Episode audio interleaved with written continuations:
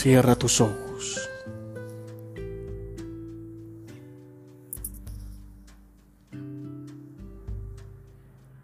Contempla.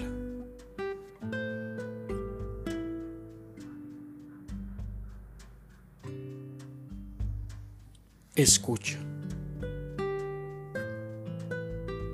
Del Evangelio de Mateo. Por aquel tiempo, Juan Bautista se presentó en el desierto de Judea predicando. Convertíos porque está cerca el reino de los cielos. Este es el que anunció el profeta Isaías, diciendo, una voz grita en el desierto, preparad el camino del Señor, allanad sus senderos. Juan llevaba un vestido de piel de camello, con una correa de cuero a la cintura, y se alimentaba de saltamontes y miel silvestre y acudía a él toda la gente de Jerusalén, de Judea y del valle del Jordán. Confesaban sus pecados y él los bautizaba en el Jordán. Al ver que muchos fariseos y saduceos venían a que los bautizara, les dijo, Camada de víboras, ¿quién os ha enseñado a escapar del castigo inminente? Dad el fruto que pide la conversión, y no os hagáis ilusiones pensando, Abraham es nuestro Padre porque os digo que Dios es capaz de sacar hijos de Abraham de estas piedras. Ya toca el hacha la base de los árboles, y el árbol que no da buen fruto será talado y echado al fuego. Yo os bautizo con agua para que os convirtáis, pero el que viene detrás de mí puede más que yo, y no merezco ni llevarle las sandalias. Él os bautizará con Espíritu Santo y fuego. Él tiene el bieldo en la mano aventará su parva, reunirá su trigo en el granero y quemará la paja en una hoguera que no se apaga.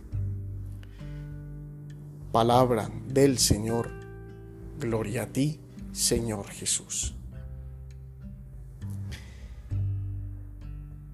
En el primer domingo de Adviento, el Evangelio nos invitaba a estar en vela, a estar atentos y preparados a la llegada del Señor. Este segundo domingo nos trae como protagonista a Juan el Bautista, quien con su estilo de vida y predicación se dedica precisamente a preparar, a allanar el camino del Mesías. Juan también tiene para cada uno de nosotros una palabra que debe confrontar nuestra vida en este tiempo de preparación para la Navidad. Dad el fruto que pide la conversión. Eso es lo que dice Juan lo dijo a su tiempo, lo dice a nosotros. Estas palabras las dirigió a esos fariseos y saduceos que se acercaban a bautizarse porque veían ellos solo apariencias, acostumbrados a mantener muy bien la fachada pero manchado el interior. Jesús les dirá más adelante sepulcros blanqueados. Y Juan es la voz que grita en el desierto y que prepara el camino del Señor pero la voz del Bautista también tiene que resonar en el desierto de nuestro corazón, amonestándonos, llamándonos la atención si es que en nuestro modo de vivir hay que revisar el seguimiento de Jesús. A nosotros también nos interpela porque perdemos la conciencia de vivir nuestro bautismo, de vivir ese seguimiento, de vivir a la luz del amor, en medio de esta realidad del mundo. Seguir al Maestro no puede hacerse de cualquier manera, porque en la medida en que vamos recibiendo su amor, el camino mismo nos irá pidiendo devolver amor. Nuestra vida cristiana debe ser una conversión continua, un despertar a cada instante para no alejarnos del camino. Que nuestra vida se identifique cada vez más con la vida de Jesús esa es una tarea para todos los días de la vida y no solamente para el tiempo del adviento. A cada instante debemos preguntarnos cómo configurarnos más y mejor con la vida de Jesús. Cuanto más enamorados de Él, más frutos han de brotar de nuestro corazón para hacer presente al amado en medio de nosotros. Juan el Bautista decidió vivir con esa modestia y esa austeridad para hacer de Dios el centro y el fundamento de su vida.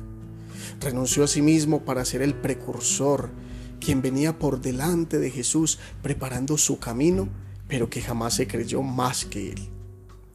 ¿Qué tendríamos que hacer nosotros hoy para preparar la llegada de Jesús a nuestra vida? ¿Qué palabras tendría para nosotros el Bautista? ¿Qué cargas deberíamos soltar para correr libres por el camino en pos de ese pequeño de Belén? Para terminar, oremos. Amado Jesús, la vida se mece entre oasis y desiertos.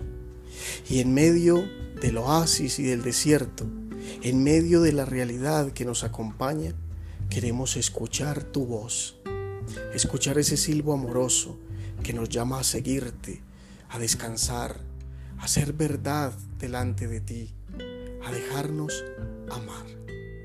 Ayúdanos a aprender de ti la búsqueda de la esencia de la vida, a dejar de lado lo que no nos hace bien y buscar siempre los valores del amor como fruto de una vida entregada con alegría y generosidad, como la tuya. Amén. Feliz semana.